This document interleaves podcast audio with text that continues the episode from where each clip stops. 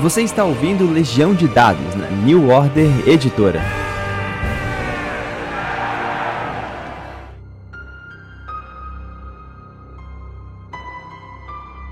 The night shall consume them.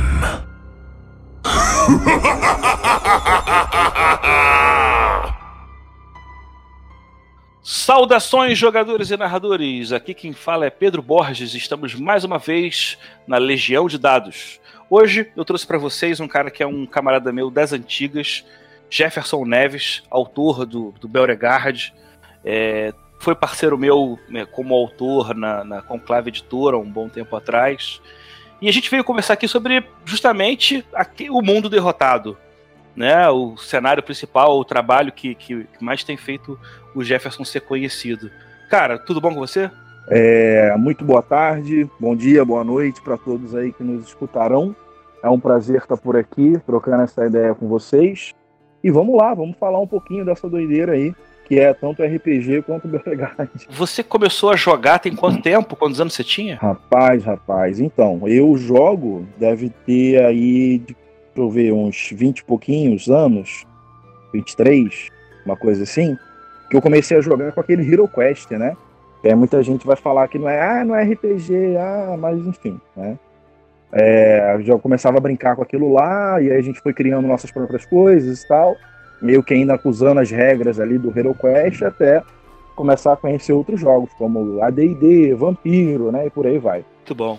É, nós dois fomos é, dois jogadores que na década passada aproveitou é, é, é, um momento de ressurgimento né, do, do RPG, uma, uma, uma força que veio junto com, com, com a terceira edição do Dungeons and Dragons.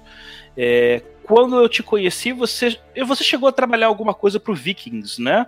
Guerreiros do Norte? É, sim, isso. O, no Vikings eu escrevi a segunda edição, né? Que é aquele, aquele que foi para a quarta edição de D&D. Eu escrevi um apêndice pro Reinos de Pedra, que já era um suplemento, né? o livro básico, e participei daquela coletânea de contos também, né, dos contos nórdicos, se eu não me engano, que era o nome da coletânea, tinha uns dois contos meus lá também. E aproveitando aqui para dar aí um, um, um uma, uma, uma curiosidade para a galera, a gente se conheceu, foi quase uma treta, não sei se tu lembra. lembro, lembro direitinho, conta aí. Que eu, tu tinha lançado aquele Crônicas de Avalon, não era esse mesmo o nome do livro? Era, né, da série? Trilogia. Crônicas de Avalon, e lá tinha e lá tinha umas regras maravilhosas de combate, para deixar o jogo mais mortal. Eu adorava, aquilo ali para mim era o D20 que dava certo. E aí, como eu estava fazendo a época do blog, até por conta das paradas de Vikings, né? Eu usava aquelas regras para jogar. E aí eu, pô, esse livro já saiu faz um tempo, tal, vou botar algumas dessas regras lá. E aí, meu irmão, nos comentários o Pedro veio de bicho, querendo comer meu coração. Tinha que ver tinha que ver. Aí eu, não, calma, cara, e tal, pai, tirei lá, não sei o que, a gente acabou trocando ideia depois e ficou tudo de boa. Ele viu que eu não fiz por mal. Exatamente, cara. Isso que, que, que é importante saber dessa confusão. É, eu estava é, muito feliz com o Crônicas de Avalon, com a disposição das regras, né, preocupado com venda, preocupado com pirataria. E aí, uma hora eu vejo um link que fala Sistema de Combate Massa. E aí, quando eu fui dar uma olhada, tinha uma página e meia, duas páginas do Crônicas de Avalon inteiros ali na internet para qualquer um pegar, né? E uhum. desde o primeiro momento eu já saquei que não foi uma parada muito por mal, porque foi tão claro, tão aberto, não foi uhum. escondido, não foi de maneira nenhuma. Eu tinha, eu tinha digitado o livro, sabe? Eu não escaneei, eu parei, digitei tudo que tá e tal e tal. Né? Eram outros tempos também, né? A gente não tinha a digitalização das coisas como algo tão fácil quanto é hoje. Mas logo, logo a gente já entendeu, você tirou o, o, o material do site e a gente, na verdade, descobriu que tinha uma, uma, uma, uma afinidade de querer produzir material, de produzir conteúdo, que moldou a nossa relação é, até hoje, cara. né? Mas foi, porque eu lembro, eu consegui o seu e-mail com o Cut na época, né? Pô, Cut, me dá o um e-mail do cara aí pra eu explicar para ele o que, que foi para não ficar nenhum mal entendido. Aí eu te expliquei, tu me respondeu, eu lembro até hoje, cara. Se eu procurar, eu ainda tem aqui. Você me respondeu naquele estilo, pô, e bota fé aí que você. Que eu já tava dando uns pitacos de Beauregard nessa época lá. Isso foi lá para 2011. E aí, eu, tu me respondeu nesse nível mesmo. Falou, tipo, ó, vai, é, é, bota fé que você faça a sua parada aí e tal, vejo que você gosta de escrever e tal. E terminou a parada me dando uma, uma força para continuar, entendeu? Então foi uma parada boa para mim também. Que maneiro, que maneiro. Pô, fico muito feliz mesmo. Mas então o Beauregard já existia? É, já existia enquanto um desejo, né? Nada concreto ainda não. Ele já existia enquanto uma vontade de criar alguma coisa minha é, que atendesse né, aos meus anseios pessoais enquanto tipo de jogo que eu quero jogar, né? Acho que essa é a parada. É, para quem não conhece o Beauregard, é um, um, um, cenário de campanha que utiliza o sistema do Crônicas RPG, é, mas ele é uma joia que brilha sozinha, porque tanto o Jefferson Neves quanto o Rafão Araújo criaram um universo com uma complexidade, uma quantidade de camadas e, e, e mentiras e verdades que impressionou muita gente, sabe? É, é, a, a, a, firmeza do Jefferson Dean em todos os eventos, fazer divulgação, né? Quer queira ou quer não, eu me considero meio que eu consigo fazer um, um, um, capital de giro na minha produção pelo que eu já vendi antes. E o Jefferson entrou numa época em que, cara, ele só tinha o financiamento coletivo, uma determinação bizarra de, né, óbvio, a gente tem que, não pode esquecer a contribuição da, da, da equipe do, do, Lampião, né? Mas ele conseguiu uhum. é, apresentar um cenário medieval, green dark, com uma, uma, uma cara de, de, de, Bem, eu acho que você vai poder falar melhor do que eu, né? O que, que é para você é principal no Beauregard? Ó, oh, cara, eu acredito que o principal ali seja o pequeno, né? A pequenez das coisas. Apesar da gente apresentar uma ambientação muito grande, onde você tem várias terras diferentes, vai ter reis, nobres, é, duques, condes, barões, clérigos, sacerdotes, cardeais, etc, etc, etc.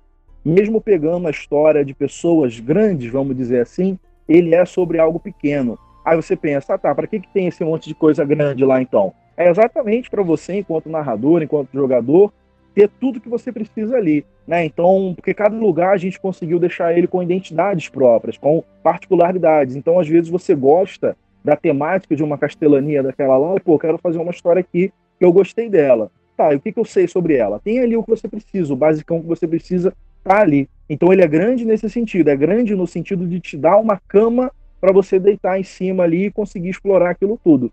Né? Ele não é tanto que a gente não recomenda que você leia o livro todo, por exemplo, para jogar. Você tem que ler a introdução, o capítulo de narrativa, e aí você já está entendendo sobre o que é o livro. E aí você escolhe, ah, isso aqui é útil para mim, isso aqui é útil, e tu vai. E dali tu vai construindo. Preciso ampliar? Vou ler a outra parte depois. E isso tudo só existe graças à pequenez do escopo do jogar.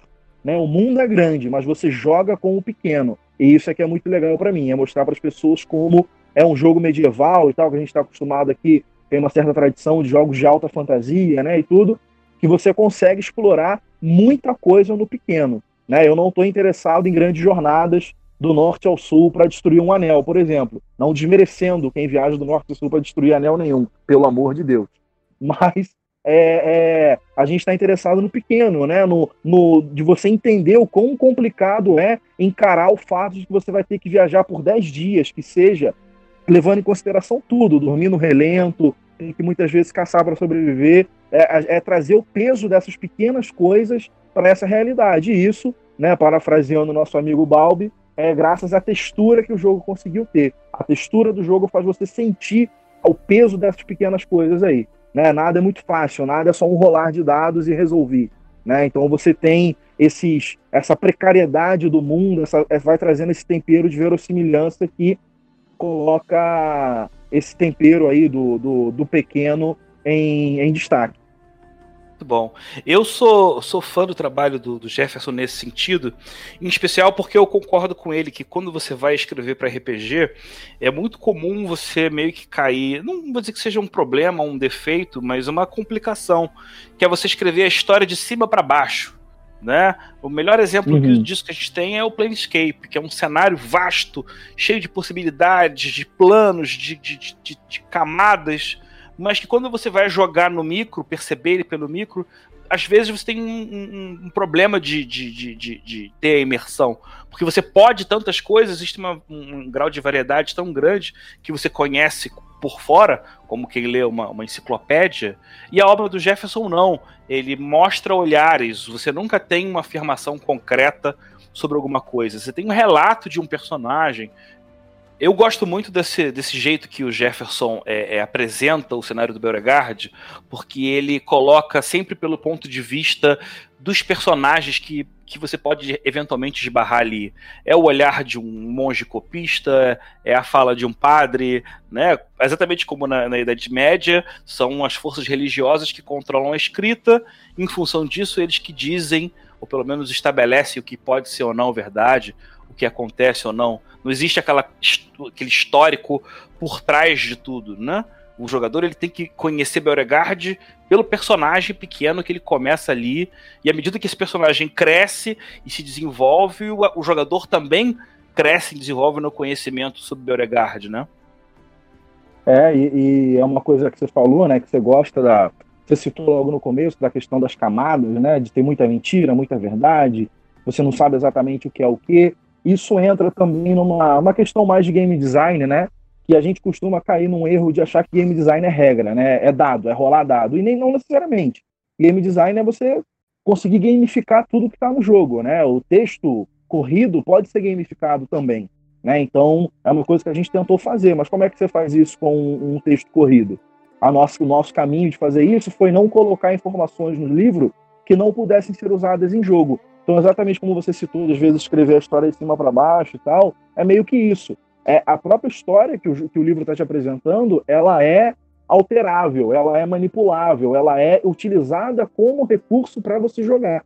Tanto que na parte histórica do jogo, tem vários momentos que a gente bota caixas de texto, te ajudando a enxergar um outro olhar naquilo lá, te ajudando a ver aquilo por um outro ponto de vista e já mudar toda a sua cabeça com relação ao que a gente acabou de dizer e acaba de desmentir aquilo ou não, né? Sempre com um ou não no final, porque você pode simplesmente considerar aquela versão como oficial ou plenamente verdadeira no seu, na sua mesa, né? Mas a gente, essa, essa questão de você conseguir trazer, não é necessariamente regra, né? Mas você conseguir fazer com que todo o manual, todo o manual de regras, de jogo, etc., seja utilizado em jogo. Não fique só uma literatura gostosinha para ler, que não há problema nenhum de ser. Mas entende o que eu quero dizer, né? De você conseguir colocar aquilo tudo como algo verdadeiramente útil ao jogo. Né? Não fica só uma historinha para alguém ler e falar, tá, é muito legal, mas eu prefiro usar isso daqui no, no mundo qualquer que eu criar agora aleatoriamente, que também é maneiro. Mas é só para justificar por que, que a gente quis dar esse olhar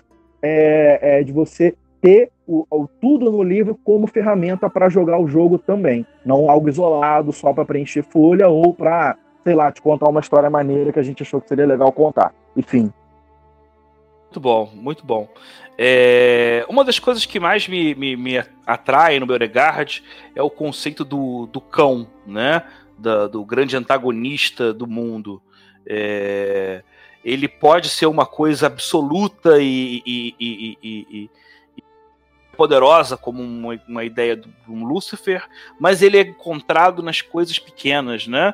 É nos pequenos erros, são no, nos pecados de cada um, o que me faz é, é, destacar o prazer de, de, de, ver um cenário em que ele não é maniqueísta, ele não é bem e mal, né? Todo mundo tem camadas e essas camadas podem fazer com que até um personagem puro e casto, dependendo do olhar, não seja bem aquilo que parece, né? Essa parte da degradação, da evolução, como é que surgiu isso como, como proposta de jogo? É, dentro do, do Beauregard, falando assim cosmologicamente, né, pra, pra, pra, segundo a visão né, é, oficial que você teria aí da igreja e tal, a gente teria algumas, algumas figuras que são tidas como grandes males do mundo, né? Você teria essa sombra viva, que é a, a, é, seria a antítese do Criador, mas ela realmente ela é aquele mal que não se move, ela é aquele mal que descansa, né, que está pleno aí, que, que habita o coração do homem e por isso ela não aparece, ela não manifesta e tal. A gente tem também uma figura diabólica, né, que chama, de fato, o diabo, e dentro do livro tem os ímpios, na parte lá dos pecados, a gente fala sobre umas figuras demoníacas que são meio que e mães dos pecados que os seres humanos é, cometem e são consumidos por, né, entra um pouquinho nessa pergunta que você fez dessa parte da degradação.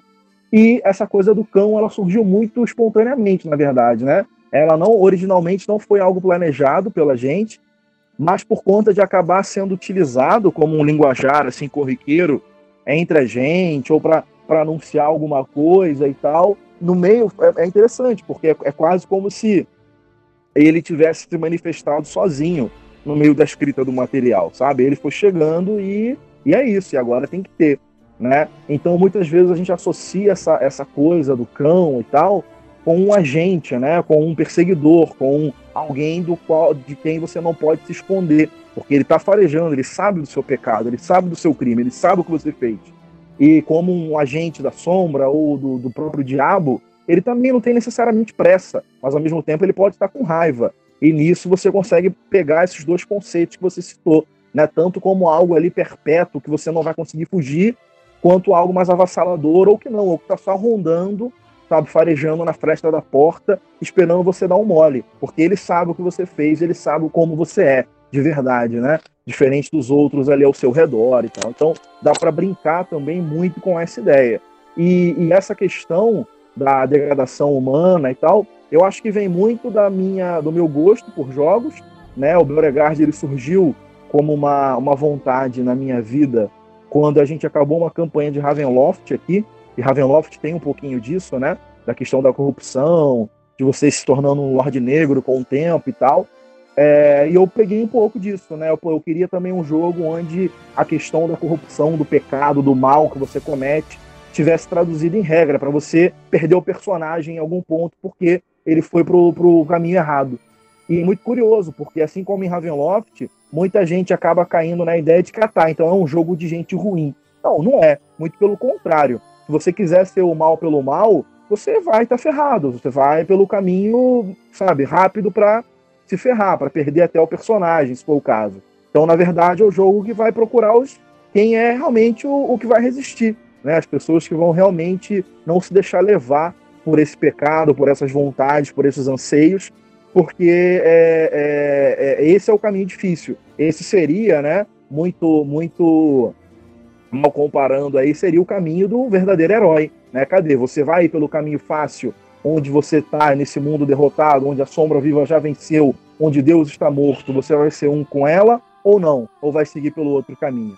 Então eu acho que esse, essa dicotomia, né, de certa maneira, que não é plena, porque não há herói infalível nem vilão irrecuperável, é que me fascina, né, de ver esses tons de cinza também nisso daí. Que os grandes heróis, lá mesmo o cara que vai se levantar, né, a personagem que vai se levantar para dizer que é contra tudo isso daí, ela vai ter ali os seus pontinhos de corrupção também, com certeza, porque afinal de contas, a mentira é a maior arma da sombra viva. E me aponta aí um ser humano que nunca mentiu e viveu tempo bastante para isso, né? É, então, o, essa coisa de da onde vem né, a questão de fazer uma, uma regra de ter a, a degradação humana, né, moral, como parte do jogo, vem muito da minha experiência, né, do que eu gosto de jogos e tal, não tem como a gente se desvencilhar disso, né, com o Ravenloft na época, que a gente tinha jogado uma campanha aqui que durou uns cinco anos e tal, e aí a gente acabou esse jogo e eu fiquei naquela de órfão, né? De, pô, e aí? Que outro jogo maneiro que me dá essas coisas eu, para eu jogar? E claro que eu não tinha todo o conhecimento, todo acesso a jogos que eu tenho hoje. Então é uma. É uma. Era difícil, né? Então, pô, vamos lá, vamos começar a inventar. Então, aos pouquinhos a gente foi criando e tal, que aí foi essa faixa aí de mais ou menos lá para 2011, que eu comecei os rabiscos para começar a inventar alguma coisa nesse sentido. É, e eu acho que vem daí mesmo, né? Essa questão do, do. Porque lá tem, né? No Ravenloft você tem uma regra de teste de poder. Quando seu personagem comete atos malignos, ele vai caindo num, num, num, nos degraus para virar o Lorde Negro e tal. Só que eu não tinha pretensão de fazer nada que envolvesse algo grandioso, né? Nesse nível de Lorde Negro e pá, não sei o quê. Mas eu queria essa ideia de que cometer esses atos ia te levar num esperando de corrupção, loucura e por aí vai. É, então, é, essa e aí, né, com essa com essa ideia, é, as pessoas caem num erro muito comum. Isso já acontecia, e acontece, né, com, com o Ravenloft, mas acontece muito com o Beauregard também. As pessoas se deixam levar por essa imagem e acham, acham que é um jogo de vilão. E não, né? Você jogar com um cara ruim em Beauregard ou em Ravenloft é meio que bobeira, sabe? É até uma coisa meio assim infantil, eu diria, né? Meio pueril, sabe? De, ah, eu sou mal, vou assustar minha avó jogando RPG do mal. Então, é, é... Porque você vai perder, sabe? Você vai para o caminho mais fácil, você vai se entregar a essa sombra viva aí. Não é essa a intenção. Né? Então é um jogo que vai realmente testar os verdadeiros heróis. E não há, em Beauregard, heróis incorruptíveis e nem vilões irrecuperáveis, né? Esses são os tons de cinza que eu acho muito bons de manter no jogo também. Eu acho que dá para dar uma respondida aí nesse, nessa questão. É, o, não é só Haveloft, acho que é um dos grandes influenciadores. Eu, pelo menos, vejo bastante de Cthulhu no Beauregard. Porque acho que da mesma forma que você tem um lado da corrupção, tem também um peso da insanidade, um modo de que aos poucos os personagens vão descobrindo uma verdade horrível maior por trás do que quer que seja a, a crônica estiver contando, que é muito boa. O que me leva a um, a, a um novo elogio, porque é, é, é, o trabalho do Jefferson com crônicas como uma extensão, né? Foi muito boa nessa parte, porque ele poderia ter simplesmente utilizado o sistema default é, do Crônicas e não inserido tantas regras para poder causar imersão. E as regras de insanidade e a regra de corrupção são materiais por si só tão maravilhosos que eu acho que até para um, um, um narrador de crônicas que não quisesse mestrar Beauregard, ele poderia aproveitar aquilo ali para usar nos jogos nele, né? Como é que foi esse trabalho de traduzir o Beauregard dentro da linguagem do Crônicas? Bom, é, antes do, da gente definir, né, que seria o Crônicas e tal, eu já eu utilizava um sistema caseiro, né, que a gente tinha feito aqui com uma galera, e ele era, curiosamente, muito parecido com o Crônicas. Então, quando veio a ideia, né, e pô, a gente foi meio que a ficha caiu, sabe? Pô, o Crônicas está na New Order. Eu vou para New Order. Eu gosto do Crônicas. Por que não? Né? Quando, quando, as, quando rolou a sinapse de perceber que estava tudo ali na mesma casa, e aí foi a ideia, né, de trocar essa ideia contigo e tal, para a gente fazer tudo lá, é, foi muito natural né, foi muito natural por conta do, do, do, sistema base do Crônicas, né, que é aquela coisa de somar atributos, especializações, sucessos, que eu gosto, eu prefiro número de sucessos do que número alvo para RPG, é uma mecânica que me agrada mais, não que existam só essas duas, obviamente, mas é entre nessas opções eu prefiro, eu gosto da ideia de somar sucessos, alcançar quanto mais sucessos melhor, etc. Então e aí veio a ideia de, pô, vamos, vamos acrescentar algumas coisas, né? O Beauregard precisa ter uma regra de corrupção. Beleza, vamos definir a regra de corrupção também. Aí a gente, eu cheguei a trocar umas ideias contigo, né, pra, sobre essas regras de corrupção, sobre como a gente podia fazer elas e tal. Acabou que ficou um resultado final é, perto do que a gente discutiu, mas é legal também porque ao longo do tempo eu fui vendo que eu podia fazer essa regra de vários jeitos diferentes. Inclusive na revista da New Order, né, que agora chama, chama Non, tem algumas regras alternativas já de corrupção também, que são muito legais, que é tipo, ah, você quer que a corrupção não demore tanto a, a, a, consumir o seu jogo, então use assim. Você quer que ela aconteça o tempo todo, que as pessoas tenham medo o tempo todo de serem corrompidas, então usa desse jeito. Então é legal que você a gente conseguiu fazer uma coisa que você consegue colocando tonalidades, né? Você consegue botando teor. E a parte da loucura também veio porque, além da corrupção ser algo que está muito atrelado ao estilo do jogo, a loucura também, porque a gente está falando de um mundo em que as pessoas têm uma religiosidade meio que entranhada em quem elas são, né, em que os ritmos da vida são ditados pelo ritmo da fé, e você descobrir que nesse mundo Deus está morto é um impacto mental na cabeça do cara, né? É um impacto ali na realidade dele, que ele vai ter que se, se entender de novo como quem ele é. Então a, corrupção, a loucura entra muito fácil dentro do Beauregard nesse sentido, porque essa derrota do mundo faz com que o cara enlouqueça também, né? E a gente até remete aos heróis do jogo, que seriam os arautos, que são geralmente pessoas completamente loucas, arruinadas da cabeça, que percebem esse mundo como ele realmente é e não conseguem mais viver em sociedade, porque, porra, eles sabem que tudo, todo esse pormenor que a gente está vivendo aqui é bobeira, é para ninguém, não tem ninguém lá em cima olhando por nós. Deus está morto, a sombra venceu, a gente tem que estar tá preocupado com outras coisas, vocês estão malucos de estar tá fazendo essa bobeirada aí. E aí esse cara, obviamente, vai ser né, excluído dessa sociedade, quando não morto por ela.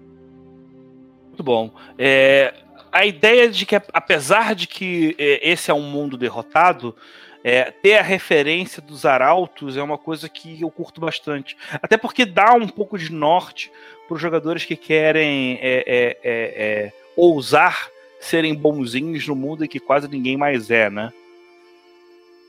É, o, o Arauto, ele, curiosamente, né, você citou, tinha citado uma, uma semelhança, né, com algum outro jogo além do Ravenloft, foi qual mesmo que você falou? Cthulhu. Cthulhu, isso, Cthulhu. isso entra, entra um pouco essa, nessa ideia. É um outro jogo que acabou influenciando muito essa noção dos arautos dentro de Beauregard foi o Wraith, né, de Storyteller, o Aparição, né? Porque o Aparição é meio que isso, é um jogo meio melancólico, né? Um jogo meio decadente. E jogar de arauto em Beauregard é isso, você não não existe uma sociedade secreta dos arautos, né? Que vai te pegar quando você desperta e vai te ensinar a usar seus superpoderes. Não. Você descobre isso sozinho e começa a ver a verdade do mundo ao seu redor e vai vendo as pessoas manifestando seus pecados, vai vendo seu pai, sua mãe, seu irmão, sua irmã, seus avós como reflexos distorcidos deles mesmos ali, se deixando levar pelas provações que eles cometem todo dia, no dia a dia, não por serem pessoas ruins, mas porque o ser humano tem isso nele e vai enlouquecendo, porque e aí? Né? O que, que é verdade? Quem são eles de verdade, né? Então é, é, é um tipo de jogo pesadão também. Dá para você jogar o Beauregard com todo mundo sendo arauto, que é um, um tipo de jogo um pouco mais seguro. É, é, mas também mas também dá para fazer só um cara ser arauto de repente, né? Botando um cara só de arauto às vezes ajuda, porque aí você consegue ter dentro do jogo é, um controle nisso. Você vai ter um cara que vai conseguir ver o mundo desse jeito que ele é, e o resto da galera vai acompanhando. Isso, claro, a gente falando nesse contexto fora de jogo, né? Onde a gente não está muito preocupado em, em dar, o, o, dar o sentido tão lógico e narrativo ao que está acontecendo. Mas eu já tive experiências onde todo mundo era alto e o jogo era pesado, porque estava todo mundo vendo os problemas que estavam acontecendo. É, e jogos também onde só um cara da mesa era, e era aquele cara que via um pouco além do que todo mundo via. Né? Então o pessoal ouvia ele, entendia mais ou menos pelo que ele estava passando ali. Ninguém entendia perfeitamente o que era, porque nem o arauto se chama de arauto, né? O conceito do arauto, ele me puxa um pouco mais pro Made, engraçado por eu acho que para essa noção de ser um ser é, é, é, é, desperto, né? Mas a comparação que você faz com o Wraith, é, ela é muito legal, mas acho que tem uma coisa diferente que para mim muda tudo. O Wraith é um jogo que quando você atende a proposta dele, você sai da mesa de jogo mal. Você sai da mesa de jogo deprimido. Já o Beauregard é diferente. Você, apesar de você ter uma noção de perdição e de que nada vai dar certo, é, é, é, é essa luta contra o, o, o, inevitável, ela é carregada com uma gota de esperança que o Rafe não tem e que faz com que o Beauregard seja especial nesse sentido porque o, o, brilho dele tá nas pequenas coisas, é, é, no olhar que você possa ter de enfrentamento do que, obviamente, é, é, é, em relação a, em comparação a um cara que se junta ao vencedor, né? Uhum. É, é, muito fácil você se vincular ao cara que tá com a batalha ganha. Mas quem ainda tem o um mínimo de, de, de, de moral para fazer alguma coisa, mesmo quando o jogo tá perdido, eu acho que é aí que o jogo brilha. É um bom, é uma boa, uma boa visão, porque, mas assim, quando eu falo também do Rafe, eu me refiro naquela coisa, você é o cara que tá vendo a verdade. E é aquela velha máxima, né? Se você olha pro abismo, o abismo olha de volta. Então, ao mesmo tempo que você tá desperto ali, vendo as coisas como elas são, essa sombra também tá te vendo diretamente. Você é um farol no meio da escuridão que ela propaga. Então ela tá te vendo também. E ela vai das duas uma, ou tentar te trazer para o lado dela, ou tentar fazer com que você seja é, é, hostilizado pelas pessoas que já estão com ela, né? E isso eu falo, né, que, que seu pai e sua mãe no jogo vão pegar pedaços de pau lá e vão te bater. Mas também gera o quê? Quando um arauto ele fica muito tempo num lugar, as pessoas ao redor começam a se incomodar com a presença dele. Que isso, né, como a gente define em Beauregard, que todo mundo tem corrupção, é como se a sombra sutilmente fosse influenciando as pessoas a ter menos paciência com você, suspeitar de você com mais facilidade. E isso está ali, né? É, é, traduzido também no jogo como uma dificuldade maior a cada vez que você fica muito tempo num lugar e tal, as, as animosidades vão ficando mais fortes em cima de você. Então você é obrigado, ou você vai embora, e aí dentro desse conceito do mundo você vai virar esse andarilho é, é, ferrado pelo resto da vida, ou você realmente tenta fazer alguma coisa, coloca sua vida em risco. E aí é que a gente vai ver. Como eu falei, não há uma ordem de arautos, cada um vai ser um, um universo. Né? Cada um deles é uma coisa completamente única e especial, e não tem como prever como vai ser. Quando você tem um grupo de arautos, às vezes você tem um, um evento que pode ter despertado todos eles ao mesmo tempo, e aí é mais fácil, porque tá aquela galera junta tentando se entender. Mas ao mesmo tempo, mas como que eu tenho um grupo de arautos em que ninguém se conhecia? É fácil, já que a sombra tenta é, ou abraçar ou expulsar, eventualmente os, os excluídos se encontram, né? Em alguma encruzilhada da vida, esses caras podem se encontrar também. E aí entender, putz, você vê o mesmo que eu vejo. Vamos, né, tentar sobreviver a isso juntos. E aí você começa a ter essa, é, é, esse micro, né, agindo de novo. Mas eu entendi o seu ponto, concordo plenamente. De fato, o Beauregard eu acho que não te deixa tão mal quando você tenta fazer essa diferença. É, cara, o cenário é fantástico. Eu acho que a partir daí eu espero que só esse papo já. Primeiro, abra um sorriso naqueles que já conhecem Beauregard, e para quem não conhece, cria aquela fagulha de curiosidade e, e, tem muito material que vocês podem encontrar, não só pela internet, com, pelo grupo do Facebook, mas também pelas matérias da, da, da, da revista da New Order. É, mas, cara, você, quer quer ou quer não, tem um histórico de superação que eu acho é, é, admirável. Eu acho que para o pessoal que está ouvindo aqui, para o jogador que tem uma vontade de produzir alguma coisa, seja um cenário, seja uma, um, um, um sistema de regras, qual é a dica que você dá para essa pessoa para conseguir, pelo menos perto do jeito que você conseguiu? Ó, oh, cara, primeiro obrigado aí pelas palavras, né? Acho um pouquinho exagero, mas tudo bem, não vou negar, não vou recusar. É... Cara, olha só, hoje em dia, não vou negar não, tá bem mais tranquilo para fazer as coisas. Tá bem mais tranquilo. Dá para você fazer. Hoje em dia a gente tem ferramentas como o Dungeonist, onde você pode botar o seu material lá e a galera pagar o quanto quiser, ou até fazer uma impressão por demanda. Então, assim, existem mecanismos que você pode utilizar para colocar o seu jogo na praça. Mas, cara, o conselho que eu posso dar é o mais básico e mais chato. Jogue o seu jogo até enjoar dele.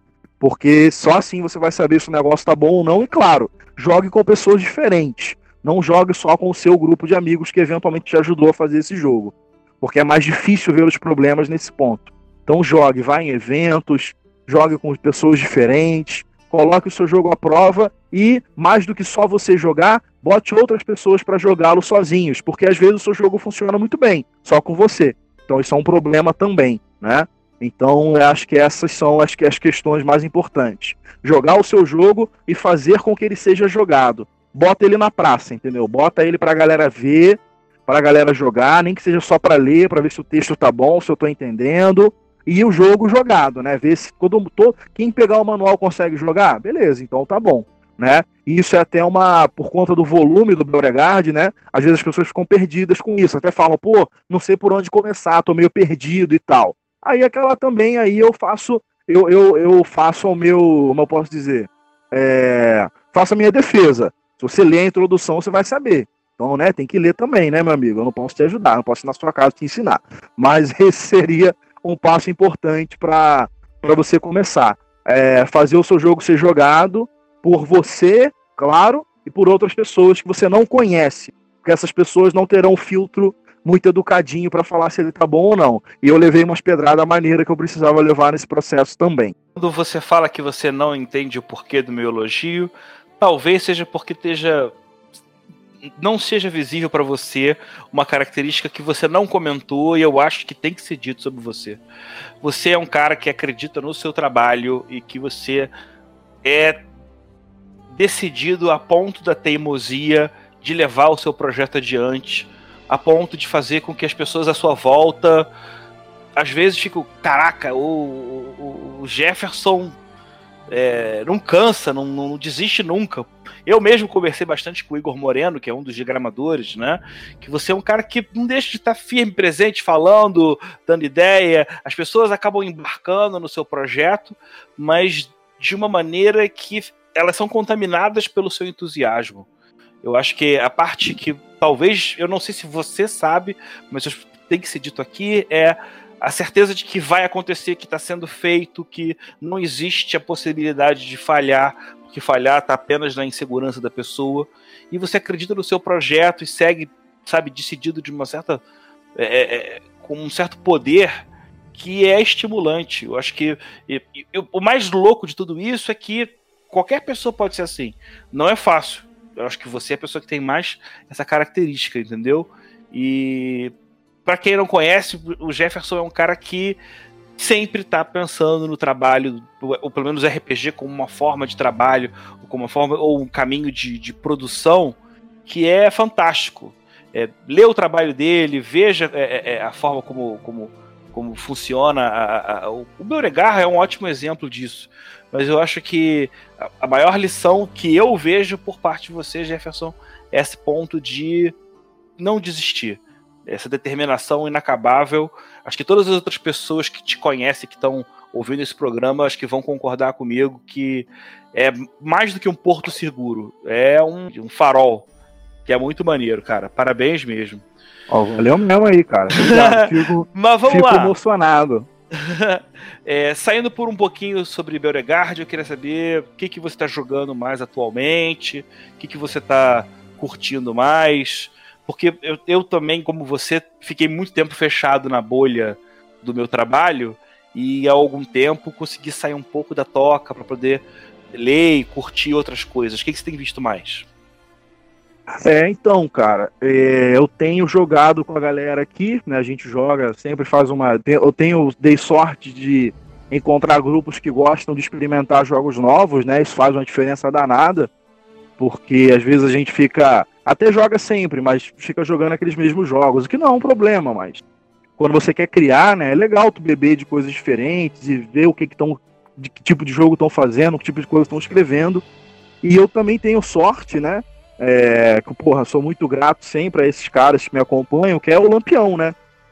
A gente tem um grupo, quem não conhece aí, depois dá uma seguida lá, que tem caralhada de jogo pronto, jogo de graça, jogo barato, jogo caro, tem tudo lá, para todos os gostos jogo simples, jogo complicado. É, a gente produz bastante. Né? A gente tem o Jorge dentro do grupo, que é a maquininha de escrever que não para. Deve estar escrevendo um jogo agora, por, por sinal. É, então, né, o Lampião, para quem não sabe, somos eu, o Jorge, o Rafão, o Diego. Tem mais dois membros aí entrando esse ano que a gente está para divulgar já já, mas já tem um RPG dessa galera saindo, que é o é, Magos Lacunares da Torre Púrpura, se eu não me engano, o nome do jogo é meio complicado, eu não sei se eu falei certo. Mas tá, tem financiamento aí, não sei se vai dar tempo de da galera ver quando sair esse podcast. Mas, se não tiver, dá uma olhada lá que é bem bacana. Então também é um meio, né? Esse meio do Lampião é um meio muito criativo. É um meio onde, pô, tá saindo um jogo novo, a galera bota lá pra gente discutir ele, a gente troca ideia sobre o jogo, ver o que, que ele tem de legal, o que, que ele tem de ruim, pra de repente beber a fonte, né? Porque eu não tenho a menor vergonha de falar, cara. Eu adoro conhecer vários jogos para roubar várias coisas, entendeu? E é isso aí mesmo, é assim que funciona. É. Você vai roubando de um daqui, vai roubando de e acaba criando uma parada diferente. Então eu acho que isso é isso é básico, né? Isso é fundamental você ter essas experiências novas para poder se inspirar, né? Para poder criar algo novo bebendo de, de fontes diferentes. E o jogo jogando agora, deixa eu ver, eu tô fazendo muito playtest, cara, que tá rolando aí de terminar um joguinho do Lampião antigo, que a gente não terminava, não terminava aquela coisa meio encroada, e aí eu decidi pegar ele para terminar de uma vez, então acho que esse ano ainda, logo teremos um joguinho novo aí, meio terrorzinho também, mas um jogo mais de ação, narrativa emergente, nesse estilo que a gente estava batendo papo antes de começar a gravar, de você ter muita tabela, sabe? Uma coisa meio no improviso ali, de não se prepare muito para o jogo, deixa ele rolar na hora. É, essa é uma das dos caminhos, né, do amadurecimento do, do RPG que eu também curto muito. Eu acho que diminuir o tempo de preparação da sessão para os narradores é um pouco o caminho para você é, aumentar o número de, de mestres de, e, e, ter mais gente participando do outro lado do biombo apesar de eu ser um dos maiores inimigos do conceito do escudo do mestre, né? É, mas, cara, o, o, a gente não pode deixar realmente de falar do coletivo do Lampião, que é um grupo que também é uma outra dica para quem está tá pensando em começar a produzir com RPG, é se juntar a outras pessoas que também são apaixonadas como você, né? E, por exemplo, se eu tivesse começando a escrever agora é, é, é, e quisesse participar do Lampião, como é que funcionaria? Entraria em contato com vocês? Esse grupo ele é, ele é fechado, ele é aberto? Como é que é? É, a gente tem temos os membros fixos, né? Que somos nós quatro por enquanto, logo logo deve aumentar para seis. É, mas assim, a gente costuma ter muitos, é, muitas pessoas próximas, né? Que vão ajudando a gente. E esses dois membros que vão entrar é exatamente isso. São pessoas que sempre estiveram próximas da gente, jogando jogos, dando pitaco, ajudando em revisão, ajudando em diagramação, fazendo ilustração, criando as próprias coisas com a gente que chegou uma hora que ficou meio óbvio, sabe? Pô, por que, que essa galera não tá no Lampião ainda? Como membros efetivos do grupo. E aí veio meio que como natural. Mas é, é, mais isso, sabe? É mais uma coisa de trocar ideia. Quiser, tem um projeto tal, quer trocar ideia com a gente, pra gente até dar uma dica de repente, ver como é que, como é que tá, o que, que pode melhorar, o que, que não pode, manda. Mas é, essa questão de entrar no grupo é mais por uma questão do convívio que foi natural pra galera, né? Pra esse pessoal. A gente já tava, já tinha um convívio de pô, mais de anos e foi uma coisa natural, sabe? Por que não? Por que não entrar? E o grupo do Lampião, ele é, né, no, isso grupo mesmo, né, lá no Facebook. É, quem quiser entrar lá e jogar um jogo que esteja semi-pronto, um playtest, joga que a gente gosta disso, a gente quer ajudar nesse lado, né? Que a gente tem uma comunidade até que relativamente bem ativa, sabe? A galera que participa tanto do grupo do Lampião quanto do grupo do Beauregard, do, do Neo Galune, eles são pessoas que produzem para os jogos, sabe? E isso é do caralho. Há pouco tempo atrás aí, um amigo nosso, o. Rapaz, agora eu esqueci. É Diogo ou Diego? Meu Deus do céu, não devia ter esquecido o nome dele. Meu Deus. Mas é uma, um dos dois, eu acho que é Diogo. Eu acho que é. Não, é Doug, Douglas. Douglas, eu lembrei do seu nome, Douglas, não me odeie. O, o Douglas, ele escreveu um Torva, escreveu uma aventura para Beauregard e botou no Dungeonist de maneira independente. Foi lá e botou, paga quanto quiser. Ó, sabe, isso para mim, cara, eu fico, porra, emocionado vendo uma parada dessa, sabe? O maluco escreveu uma aventura pro cenário lá que a gente escreveu e botou lá no Dungeonist, eventualmente alguém vai dar um dinheiro pro cara, sabe? Isso é, isso é, isso é mágico, cara. Isso é místico, isso não é normal. Não sei se eu consigo transmitir o quão foda isso é. E é foda pra caralho, entendeu? Então é, é nesse ponto que, que a gente gosta de fomentar essa coisa com o Lampião também. Então, quem tiver é, escrevendo, quiser trocar ideia sobre jogos, vai lá no grupo do Lampião que a gente é braços abertos. Muito bom. É, o, vendo o, o, a apresentação do, do, da produção do Beauregard, eu vejo que o pessoal todo tá, tá, tá, quase todo ali, né? O Jorge Valpassos foi o editor, você e o Rafão Araújo escreveram, o Diego Bernard trabalhou um pouco com a diagramação, junto com o nosso queridíssimo Igor, Igor Moreno. Beijão, Igor.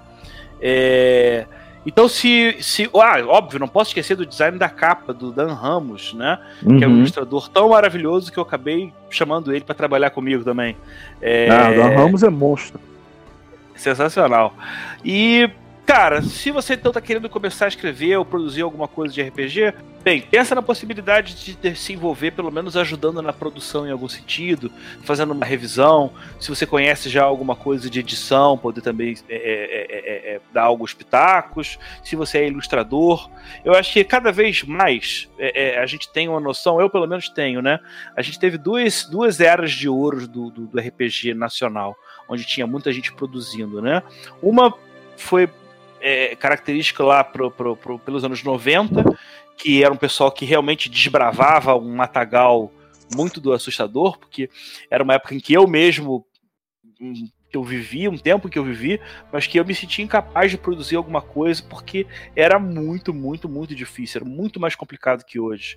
E hoje, graças a essas tecnologias e acima de tudo, pelo pelo pelo entrosamento via das redes sociais, você pode tem uma facilidade muito maior para você produzir. Então, hoje em dia, tem muita gente produzindo para uma série de títulos, seja é, é, é alguma coisa associada ao crônicas, seja é, para sistemas já estabelecidos como o OSR, ou para o Vampire Quinta Edição, ou gente que queira criar novos, novos cenários.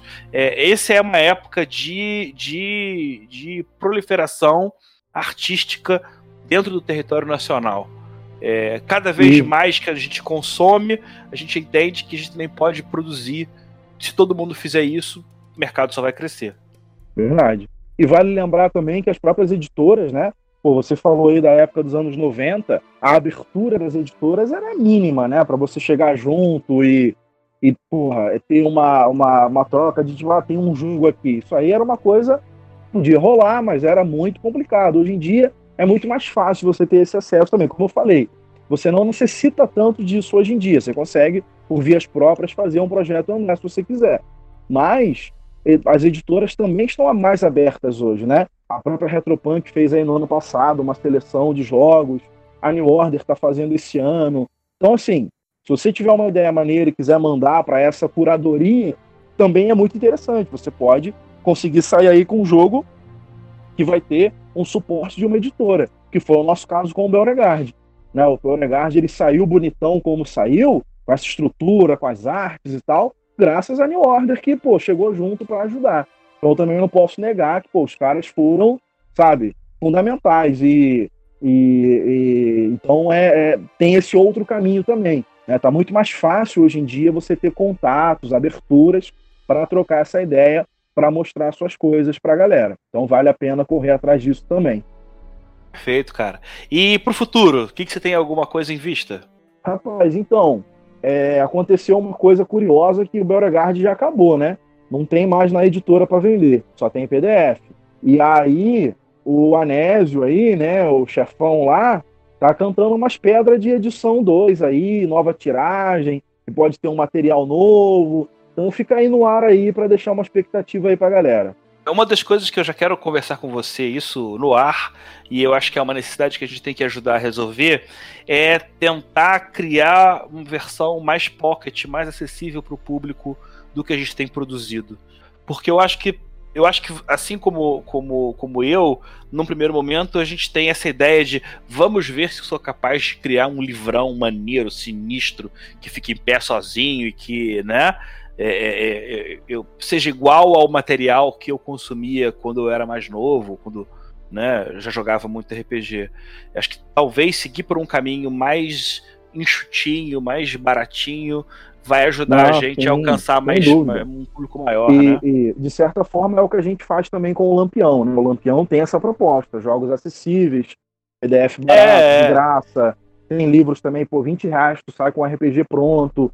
Mas eu concordo plenamente. A gente tá até, eu e o Jorge, a gente tá terminando de escrever umas coisinhas aí que de repente até sai com o New Order, não sei ainda.